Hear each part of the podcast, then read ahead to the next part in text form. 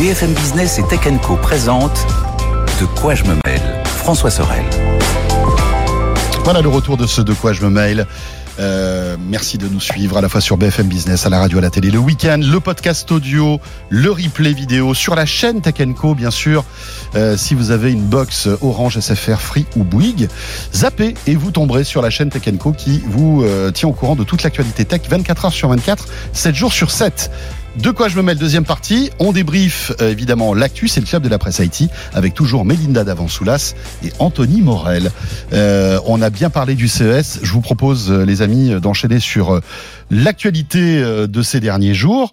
Et euh, Anthony, tu voulais nous parler donc de ChatGPT, Ouais. qui a été quand même la grosse claque de cette fin d'année 2022. Et on se rend compte un petit peu des répercussions que ce truc est en train d'avoir dans énormément de domaines en fait. Ouais, absolument. Je pense que ça va être notre fil rouge de 2023. Ah en ouais, fait. ça, On va en parler clair. pendant toute l'année. Et c'est vrai que fin 2022, quand euh, l'outil est sorti, ça a été le moment de, de l'émerveillement, de la stupéfaction, euh, de la fascination. Et je pense que 2023, ça va être l'année où on voit les applications réelles, les applications concrètes dans plein de domaines, comme tu le disais. Alors, il y a à la fois, et c'est ce qui malheureusement, j'allais dire, retient l'attention du grand public, euh, les dérives que ça peut entraîner. Par exemple, la triche à l'école. Et c'est vrai qu'on a beaucoup parlé cette semaine, alors y compris dans les grands médias, de, cette histoire assez dingue. hein. D'ailleurs, à l'université de Lyon, un prof qui s'est rendu compte que la, la moitié de sa promo lui avait rendu une copie écrite par ChatGPT. Donc en gros, où, euh, il y avait un sujet de dissert, c'est une dissertation d'histoire, et la moitié des, des- des- des étudiants avaient demandé à ChatGPT de leur écrire leur dissertation. Comment s'en est-il rendu compte? Écoute, alors apparemment, euh, c'est vrai que ChatGPT, normalement, quand tu lui proposes deux fois le même sujet, elle te Il te fait le tourne différemment. il te le tourne différemment. Mais bon, au bout de 10 fois ou 20 fois, peut-être qu'il y a quand même des bouts de phrases ou des bouts de mots qui étaient Ouais, un ouais, petit peu, une structuration Oui. qui était un petit peu similaire. Et il s'est dit, il y a un est truc rendu qui est bizarre. Et donc, du coup, il s'en est rendu compte. Parce Alors, que lui, c'est vrai qu'en en, en corrigeant son flot de copies, il doit voir en Exactement. fait les, les- les- les mécanismes Ouais. euh, et, les, et les- les mêmes, les, en fait les mêmes tournures de phrases, etc. etc. Alors je pense que les mecs ont pas dû tellement se fatiguer parce que en vrai, si tu prends le résultat de ChatGPT et que tu prends deux minutes Ouais. pour personnaliser ouais, un pour minimum, un peu. là, euh, là, c'est- personne ne peut voir quoi que ce soit. Et je pense que de toute façon, avec les améliorations de ChatGPT au fil des mois, d'ici quelques mois, je pense que ce sera impossible de faire la différence quoi qu'il arrive. D'autant Je- que tu pourras lui demander de d'imiter ton propre Il style. C'est ça, tu il vois. faut l'entraîner. Voilà. Le truc, c'est qu'il faut l'entraîner. Est-ce euh, que vous avez vu, les amis, ce, ce, ce, ce jeune gars, je crois que c'est un Américain qui a mis en, au point une API. Tu voulais en parler Ouais, absolument. Alors je te laisse. Non, non, mais- mais- parce que c'est vraiment impressionnant. Vas-y, vas-y. qui, qui veut justement détecter la triche Tout à fait. sur ChatGPT. Donc c'est une fait. sorte d'anti-ChatGPT qui s'appelle C'est-à-dire euh, que tu, GPT-0. tu, tu mets ton texte dans, dans cette API et ça te dit si ça a été créé par les algos de ChatGPT. Exactement. Alors c'est pas encore hyper fiable. En gros, euh, les les éléments qu'il va aller chercher, c'est est-ce que l'écriture est trop lisse, trop structurée. Si c'est trop parfait, en gros, c'est que ça a été probablement écrit par la machine. Mais c'est pas du 100%. Euh, ce qui va être très intéressant. Alors cette initiative est très intéressante effectivement. Et moi je pense que le, le seul moyen de lutter, en tout cas sur la triche à l'école contre ChatGPT, c'est les créateurs du logiciel, enfin de l'outil eux-mêmes Il le dit qu'il travaillait. qui, qui l'ont dit, hein, ils, veulent, ils veulent créer une sorte de, de filigrane Mm. sur un truc un peu comme sur les, les billets de banque, ou qui ne sera pas forcément visible à l'œil nu, mais qui, lorsque tu le passes dans une machine, et les profs pourraient avoir accès à cet outil-là, te permet de savoir à coup sûr si, euh, en gros, on est passé par, euh, par ChatGPT ou pas. Et là, pour le coup, ça pourrait être efficace. Mais il y a deux trois moyens quand même de détecter euh, ChatGPT dans l'écriture. On le disait la dernière fois. Bon, alors il n'y a pas de style. ChatGPT, il n'y a pas de style, sauf si on l'entraîne vraiment à son propre style. Mais enfin ça, à moins de passer, par exemple, nous nos articles et que ChatGPT comprenne. Non, c'est que ChatGPT en version française ou américaine, en fait, a un ton très neutre, mais aussi neutre dans l'emploi des pronoms. Donc, il se mouille jamais. Donc, il, y a ça qui fait que, pour nous, par exemple, ça va être beaucoup de, de tournures très impersonnelles, des choses comme ça. Et c'est vrai que je pense que dans une des copies de fac, au bout d'un Ouais, moment, bout quand, moment. On, quand on a des, des copies un peu uniformes et euh, un peu sans personnalité, ça se sent. On l'avait dit, il n'y a pas d'humour chez, chez ChatGPT. Il ne comprend pas l'humour. Il y a un humour Il- pas très drôle. Il y a un Ouais. humour pas très. Non, Alors, mais voilà. fois, il essaie Il C'est un peu ça bas de gamme, quoi. C'est pas. Mais cela dit, Il n'y a pas de finesse de style. On critique, mais parfois c'est hyper bluffant. Ah mais c'est. Ah clair. non, mais c'est complètement Non mais moi je, pense que là on, on en parle en plus mais encore une fois on est au tout début moi je pense que d'ici six mois un an Ça va s'améliorer. ça va Mm. être Jour incroyablement sera plus connecté, sophistiqué que ce sera connecté au, au- au moteur de recherche Bing, Microsoft Absolument. ou même Oui. Google, Mais ça va, ça exactement. va être terrible. Exact. Moi, je pense que là, le, le monde. Alors, pour finir sur le, le Oui. côté triche, parce qu'il y a plein d'autres applications à, à aborder, mais euh, là, le monde de l'éducation va être complètement désemparé par rapport à ça, parce que là, ils sont en train de se dire comment on va lutter contre ça, et en fait, on n'arrête pas la marée avec une serpillière. Moi, je pense que le Mm. combat, il est perdu d'avance. C'est clair. C'est vraiment, il faut repenser, le devoir à la maison. Faut, faut dire, bah, peut-être non, on fait que des devoirs sur table, j'en- j'en sais rien. Mais en tout cas, cette partie-là, on n'arrivera pas à lutter contre cette machine-là. Donc ça, de, ce côté-là, il faut arrêter. D'autant que, et tu as raison de le souligner, ça va s'intégrer dans tous les outils de la vie personnelle, euh, le moteur de recherche. Et effectivement, alors c'était ça qui est très intéressant, un Microsoft qui veut investir 10 milliards de dollars dans OpenAI. Euh, ils veulent intégrer ça dans Bing, dans Word, dans Outlook. Donc mm. ta, boîte mail, tu auras peut-être un petit bouton qui te permettra de répondre. Voilà, je suis, euh, ah ouais, mince. Alors attends, euh, mon manager, comment est-ce que je vais lui expliquer que j'ai pas rendu le, dossier Moulinard là? Attends, bah, vas-y, chat GPT, tu m'écris un mail là et puis tu me trouves deux trois bonnes excuses bien senties. Écris-moi le mail. Boum, le mail est écrit et il est envoyé au manager.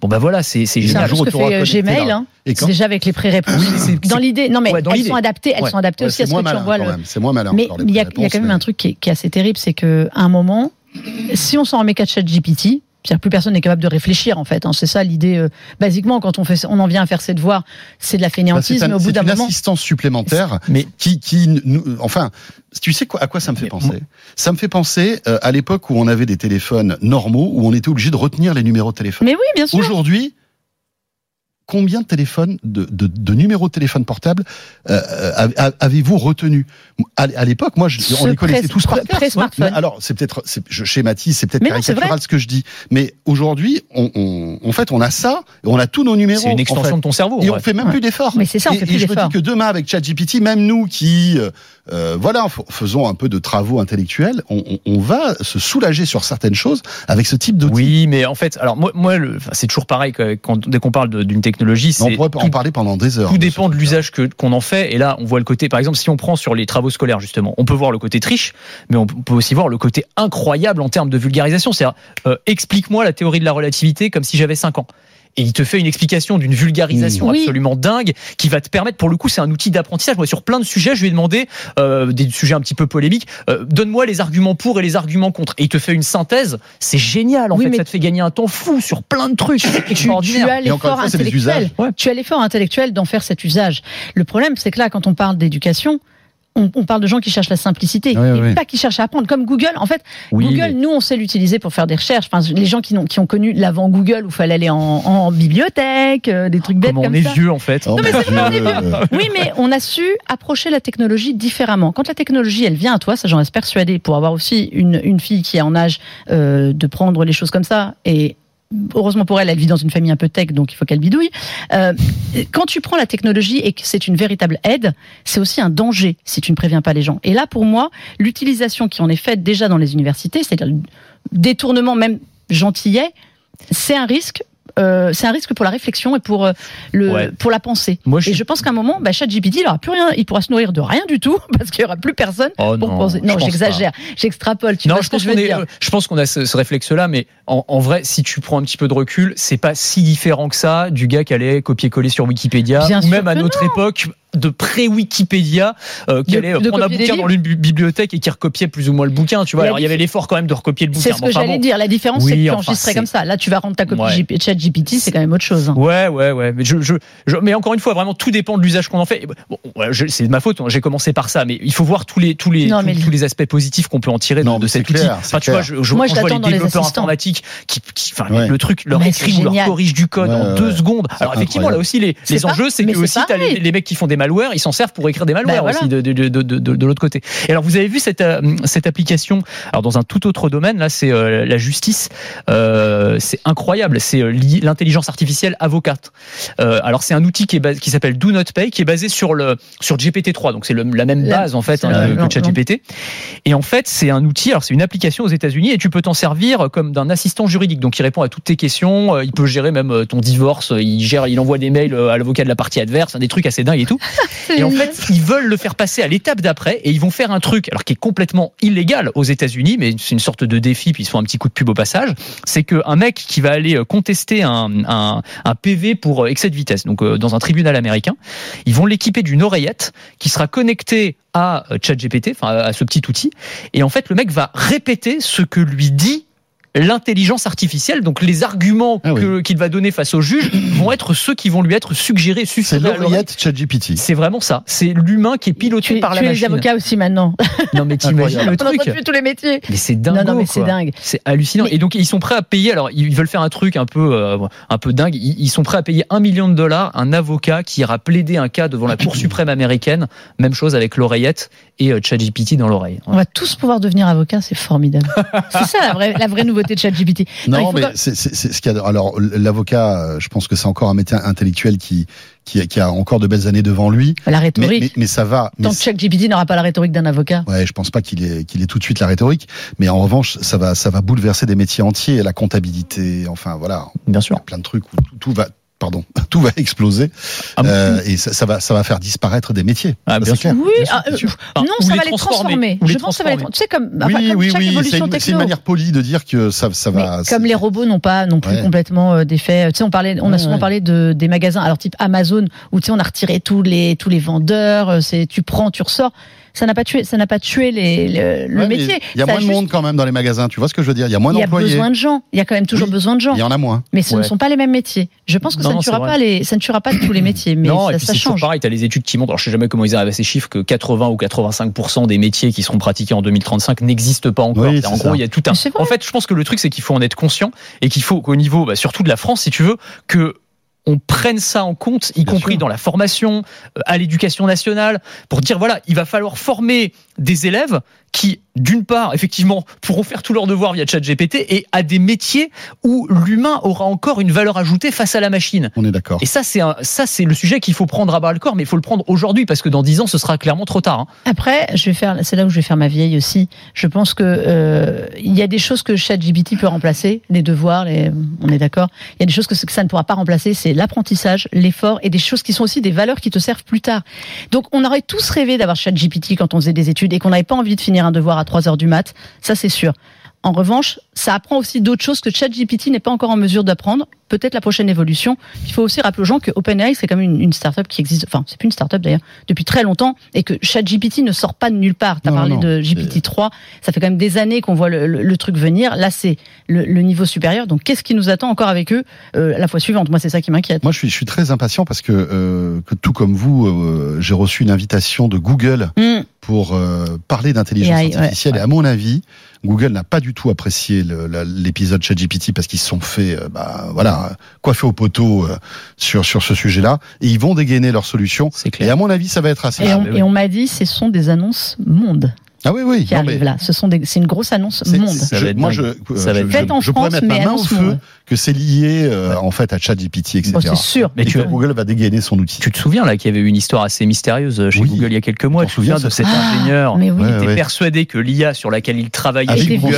avait avait pris conscience. Tu sais, alors euh, Hmm. bon, il est complètement timbré et tout ça. Bon, c'est vrai que, enfin, en Il tout cas, avait ça pas- montre bien que si un mec qui, qui est quand même Qui est un dedans. ingénieur, tu vois, qui est dedans, est persuadé de ça, si lui-même arrive à se faire convaincre par l'intelligence artificielle que l'IA est consciente. Bon, s'il avait pas de Waouh. bouteilles de vodka autour. c'est ça, le- c'est ça le truc. Non, mais tu vois, ce que je veux dire, c'est que ils ont sûrement un truc assez solide Ouais. Ouais, ouais. à nous proposer. Je pense. Bon, ça m'étonnerait. Le contraire m'aurait étonné de leur part. Bon, ChatGPT, euh, on aura d'autres occasions évidemment d'en parler. Ça mériterait même une émission euh, entière sur ce sujet. Clairement. Euh, Mélinda, tu es venue avec Je suis venue euh, accompagner. l'Arlésienne, j'ai envie de Ah, dire. mais oui, Parce elle est que là. ce casque, les amis, ce casque, ça fait tellement longtemps qu'on court après. C'est chaud, hein. Euh, alors on sait que chez Meta c'est un peu compliqué là euh, Je en ce moment. quand même. C'est Ah. voilà le Le. Meta Quest Pro. le Quest Pro. Il est là. Il est là. Euh, il est sorti fin d'année dernière Ouais. et euh, enfin on peut le tester. Voilà. Moi, j'ai pu le tester un petit peu au CES. J'avoue. Enfin, je l'avais testé un petit peu avant, euh, pris en main sur des. Mais au, au- au CES, j'ai pu avoir euh, un, un T'as test. testé un le peu- PSVR 2 aussi, non? Non, j'ai Ah, pas, as pu, pas pu. Toujours pas, tu sais. Non, c'est je, JB, je, euh. je salue. euh, c'est Nicolas qui l'avait testé. Je salue euh, d'ailleurs Sony qui nous a fait des complications pas possible pour le tester. Donc on attendra. Il sort fin février euh, le PSVR 2. On aura l'occasion de s'en reparler. Ça aussi, je suis impatient. Ah. Mais alors celui-là, honnêtement, j'ai commencé donc les tests. C'est quand même. Là, ils nous ont pas menti. C'est quand même un sacré truc. Euh, Tu veux pas le mettre pour qu'on se rende compte un peu? Ah, vraiment, j'ai vraiment perdu toute dignité depuis le CES. T'es est d'accord Non, non, non, Melinda, tu as perdu toute dignité depuis que tu as mis le, le casque aspirateur de Dyson. C'est ce jour-là. C'est vrai que ce jour-là, il y a j'ai- quelques temps de ça. C'était le début de la où, fin. Voilà, c'était le début de la fin, donc tu ne peux que dégringoler. C'est vrai, tu veux dire que ce que j'ai fait au CES, c'est encore crédible. Ça promet. Je l'ai vu faire du kayak avec un casque de verre sur la tête au CES, Oui, on c'était a pas les- mal non plus. On hein. a les J'ai- images, c'était avec l'autre casque qui a, été, qui a été annoncé, le HTC euh, Vive XR Elite, qui est le concurrent, qui se positionne en concurrent euh, du Quest Pro et qui est pas mal aussi, mais qui est quand même un ton en, En dessous, hein, pour ça. un prix Ouais. à peine en dessous. Hein, ça, c'est un autre problème. Bon, alors attendez, regardez à quoi ça ressemble. Hop, voilà. Donc on ne perd plus rien. Yes. Donc vous avez toujours.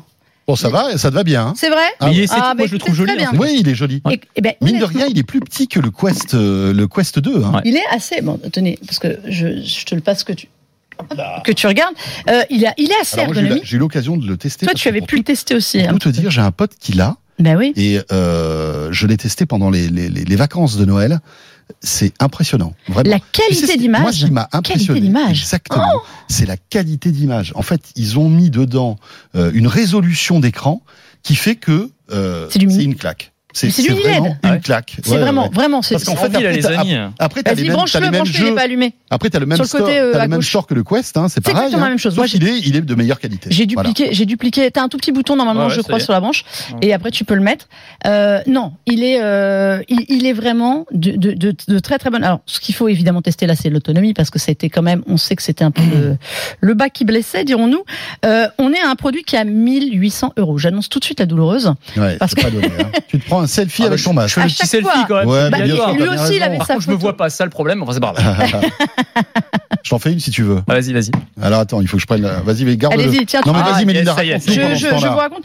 Euh, Ah ouais. oui, je vous vois à travers en plus. Mais oui, génial. Mais c'est de, la, réalité euh, mixte. C'est-à-dire que vous avez de la réalité virtuelle comme le Quest 2 sur un niveau au-dessus parce que l'écran, je ne sais pas si tu es dans l'environnement, tu as eu le temps de voir l'environnement euh, intérieur, donc euh, ce qui est Horizon là, Ouais. leur Horizon.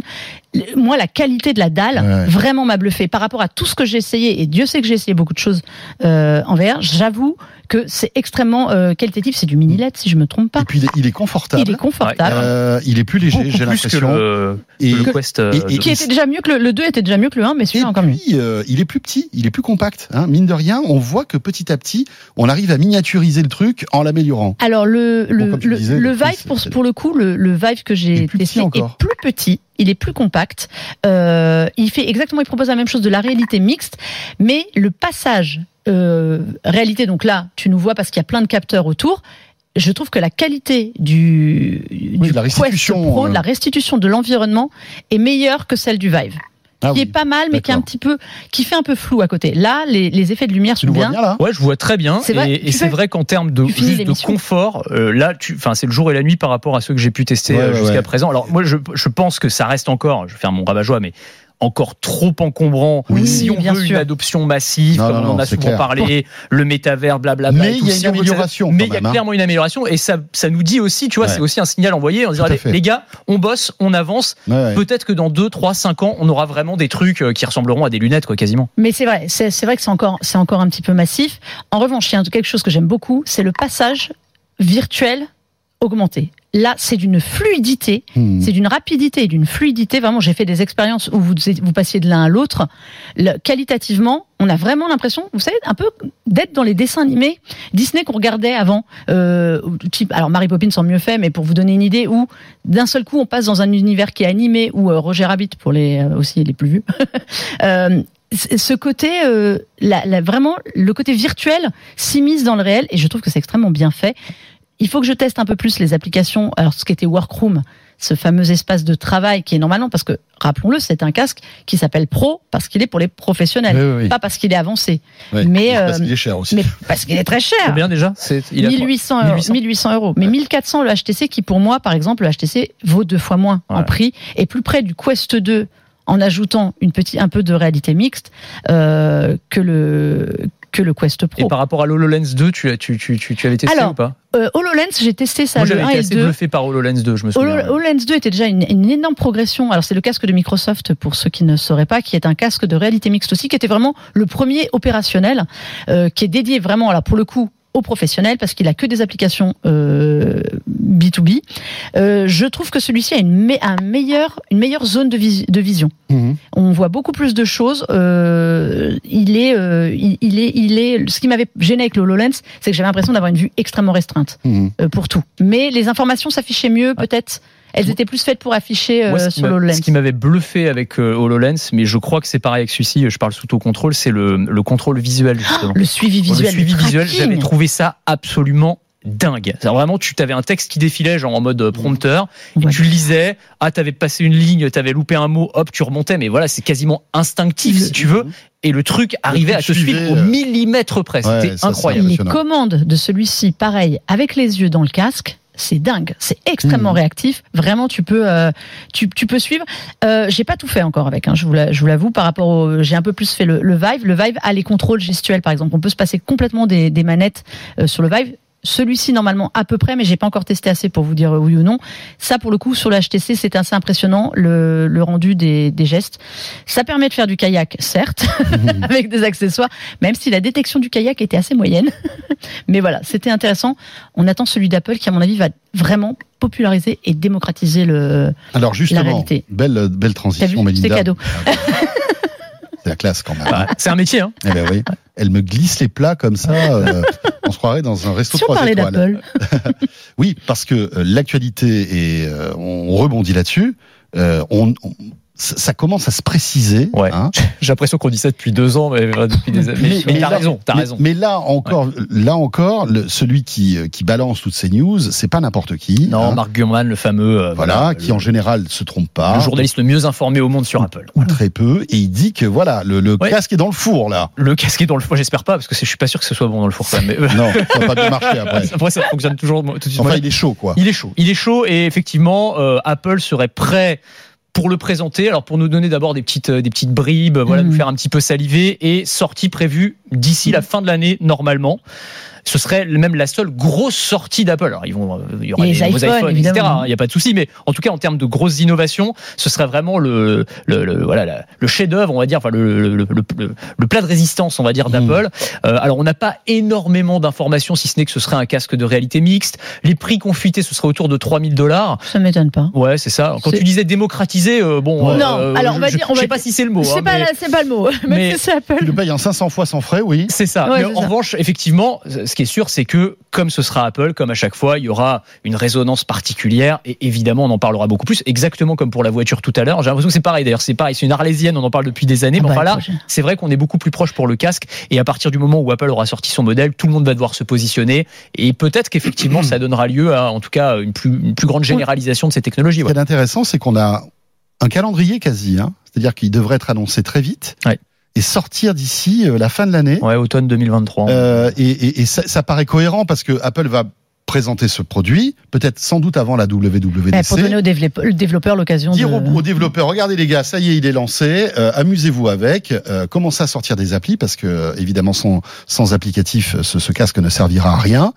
On murmure même que certains éditeurs auraient déjà le masque pour que, en fait, le jour J, il y ait des trucs à montrer. D'accord. Donc c'est intéressant. Ouais. Ça me fait penser à la sortie de l'iPhone. Euh, je sais pas si vous vous souvenez, Oui. mais euh, voilà, Au Steve mois de Jobs janvier, avait présenté ouais. ce truc-là. Et puis pendant ce temps-là, bah voilà, ils avaient euh, amélioré le produit. Et puis après, euh, il y a eu euh, quelques mois après les applications, etc. L'Apple. Watch, c'était pareil. Il y avait eu un décalage de six mois. Elle avait été présentée au mois de septembre avec les iPhones L'iPad hein, je me souviens, les Le- premiers iPads. Ouais. Et Bien le, et le HomePod. Bon, le HomePod a eu un moins bon vécu, mais c'était pareil. Le HomePod avait été montré lors de la conférence des développeurs au mois de juin en leur disant créer, un, écosystème pour aller avec d'applications. Là, clairement, au printemps, il y avait souvent un événement, une présentation de choses euh, secondaires, euh, iPhone SE, choses comme ça. Donc, on est sur le, on est sur la feuille de route qui est murmurée quand même depuis des années, qui était une sortie. Alors, fin 2022, mais avec le, Covid et tout. Euh, là, on sait que ça devient extrêmement concret. Et même eux, depuis des années, en fait, quand on les connaît bien, ils tracent la route. On a, on a eu beaucoup d'ex- de de- d'applications euh, en réalité augmentée qui sont arrivées avec les iPhones, avec les iPads, pour les écoles.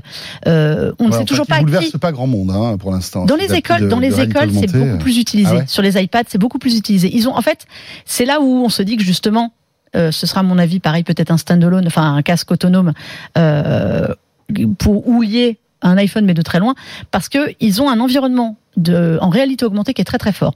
Tim Cook a toujours dit, je préfère la réalité augmentée à la réalité virtuelle, je lui trouve plus, plus d'intérêt. Sans dire, je prépare un casque ou quoi que ce soit, parce que officiellement, chez Apple, le casque n'existe pas. Hein. Je non, non, non. vous rappelle comme que toujours avec Apple et les, et leurs personne, il hein. laisse les autres en parler, mais Oui, personne n'en parle.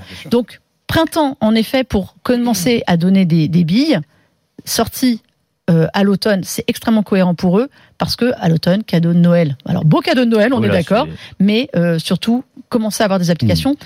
Est-ce qu'il sera B2C, enfin, est-ce qu'il sera pour le consommateur final? Moi, c'est là où je suis un peu plus sceptique. hein, Ouais. quand même. Bon, à 3000 euros, euh, c'est vite, vite dit.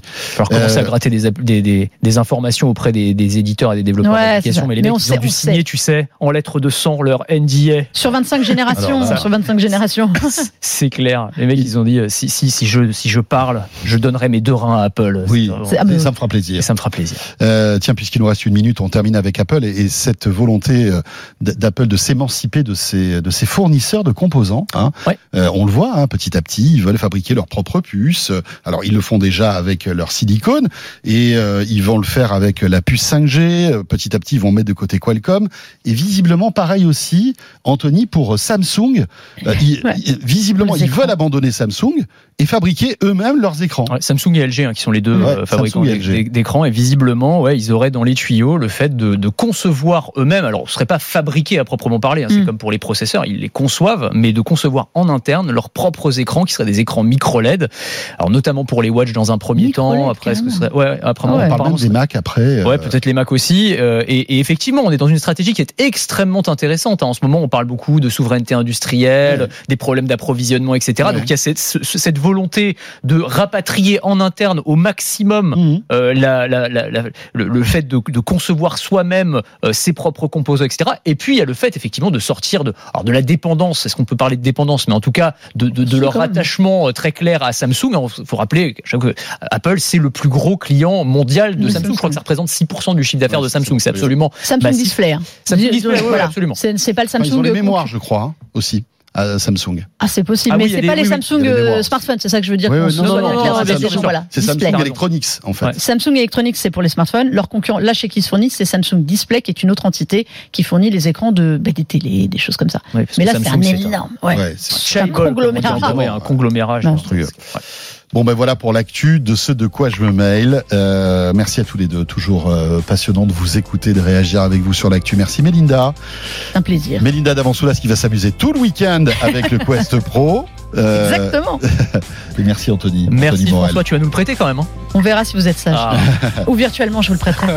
On a intérêt à être sage parce que Ouais. moi vraiment j'ai ah, envie de moi jouer. aussi. Euh, voilà, de quoi je me mêle est terminé. On se retrouve la semaine prochaine, bien sûr. N'hésitez pas, euh, évidemment, à nous suivre sur la chaîne, euh, la chaîne Tech Co, euh, sur Twitter, sur les réseaux sociaux. Et puis j'aurai le plaisir aussi, si vous êtes un fan de tech, euh, de vous retrouver dès lundi pour Tech Co, puisque tous les soirs je suis là 20h, 22h à la radio, à la télé, en direct pour deux heures de tech du lundi au jeudi sur BFM Business. À très vite et bon week-end. De quoi je me mêle sur BFM Business et Tech Co.